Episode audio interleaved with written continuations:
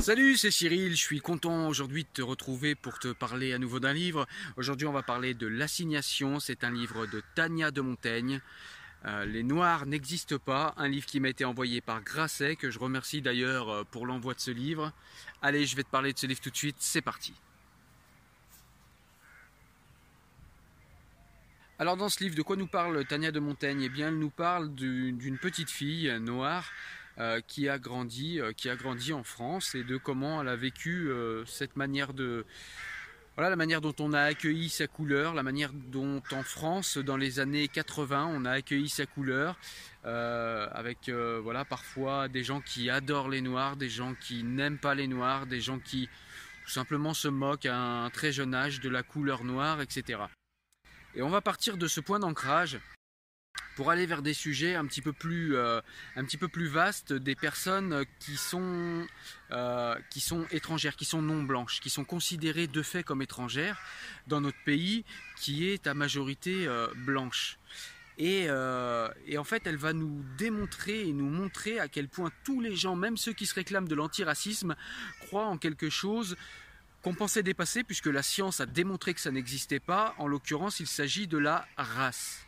Alors au début dans ce livre, eh bien, comme je vous le disais, Tania de Montaigne va nous raconter un petit peu comment, euh, voilà, dans, le, dans, la France des années 80, euh, voilà, tout son entourage accueille sa couleur noire. Donc comment on lui parle, comment, euh, comment on la compare avec un dessin animé, avec un dessin animé où il y avait une petite vache qui s'appelait la Noiraude, etc. Et donc elle va nous parler un petit peu de tout ce racisme quotidien qu'il y avait dans les années 80, qu'il y avait également dans les années 90 qui avait également dans les années 2000 et qui persiste encore un petit peu de nos jours. Hein. À chaque fois, ça, part un petit peu, mais il reste quand même quelque chose de ça.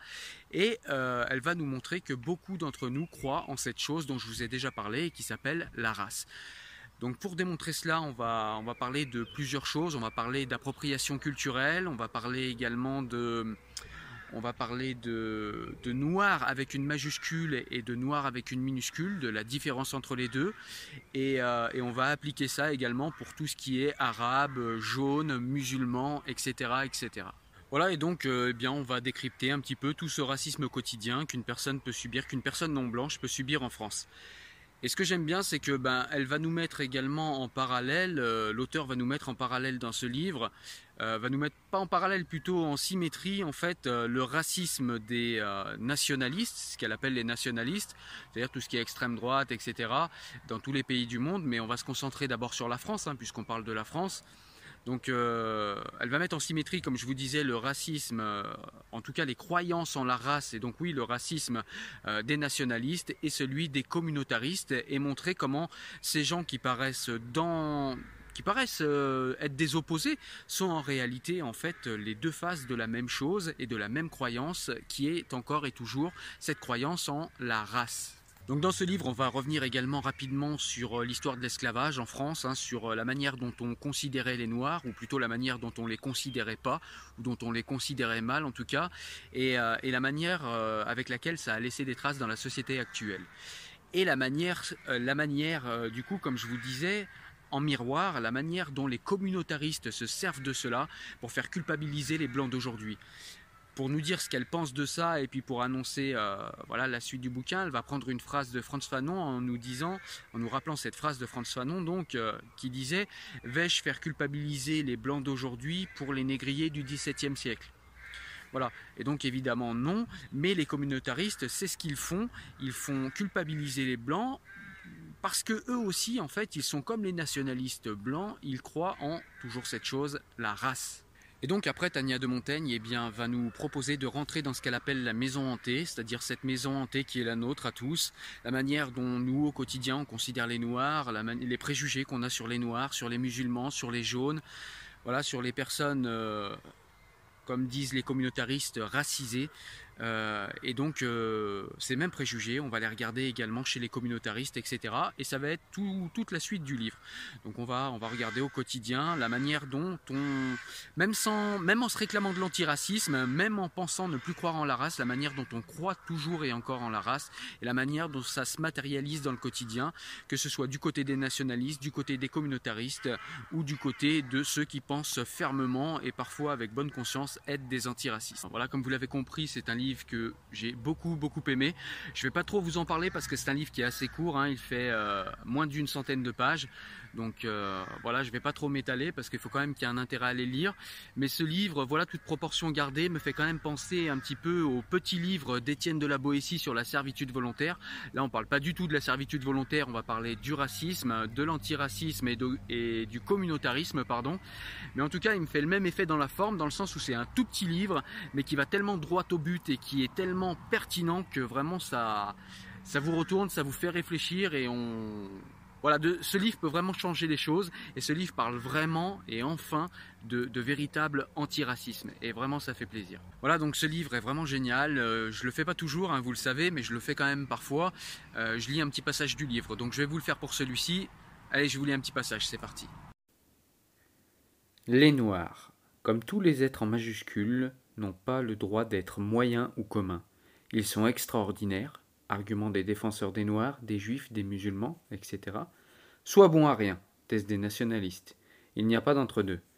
Ainsi, il m'arrive régulièrement de croiser des personnes qui trouvent les Noirs géniaux. Vous avez tout compris, me disent-ils alors.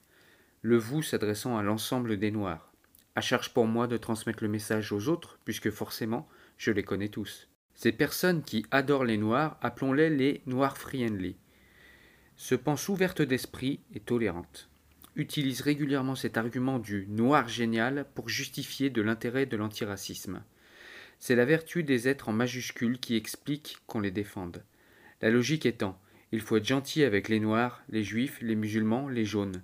Leur culture représente une telle richesse. Souvent, en plus de me trouver génial, les noirs friendly ont beaucoup de peine pour moi. Ils croient réparer une faute, celle de l'esclavage, en se comportant comme si j'arrivais directement du champ de coton et en m'offrant leur honte pour se faire pardonner. Le noir friendly se fait alors blanc honteux, et les communautaristes s'en réjouissent. Ils apprécient plus que tout cette catégorie de personnes repentantes prêtes à admettre tout ce que vous dites sans questionner puisque vous êtes noir, juif, musulman, et que vous avez beaucoup souffert. C'est à eux que Franz Fanon s'adressait en écrivant Vais-je demander à l'homme blanc aujourd'hui d'être responsable des négriers du XVIIe siècle? Vais-je essayer par tous les moyens de faire naître la culpabilité dans les âmes? Les communautaristes essaient et ça marche. Pour les noirs friendly, les blancs honteux et les communautaristes, vous êtes noirs, donc victimes, et, de ce fait, vous avez raison, quoi qu'il arrive. La souffrance prime. Voilà, écoute, j'espère que l'extrait que je t'ai lu euh, t'a plu. En tout cas, moi, dans la description, je mettrai d'autres liens euh, vers le site Enfant du siècle avec euh, d'autres extraits du livre. Euh, et puis il y aura également des liens pour acheter le livre hein, si tu as envie de si tu as envie de le lire. Et à mon avis, euh, je vais te faire envie de le lire parce que j'ai vraiment adoré ce livre. Voilà. Donc euh, quant à moi, je te dis à la prochaine vidéo pour un nouveau livre. Mets-moi un petit like comme d'habitude si tu as aimé. Ça fait vivre la chaîne YouTube et puis ça m'aide à monter à monter dans le moteur de recommandation YouTube et du coup bah, de, de pouvoir être vu par plus de monde et de pouvoir recommander mes lectures à plus de monde. Je te laisse également aller me voir sur mon profil Tipeee si tu as envie de participer à l'aventure de voir du contenu exclusif. Sur ce, moi je te dis euh, au maximum à la semaine prochaine pour un nouveau livre. Ciao ciao, salut et n'oublie pas l'assignation de Tania de Montaigne. Salut, ciao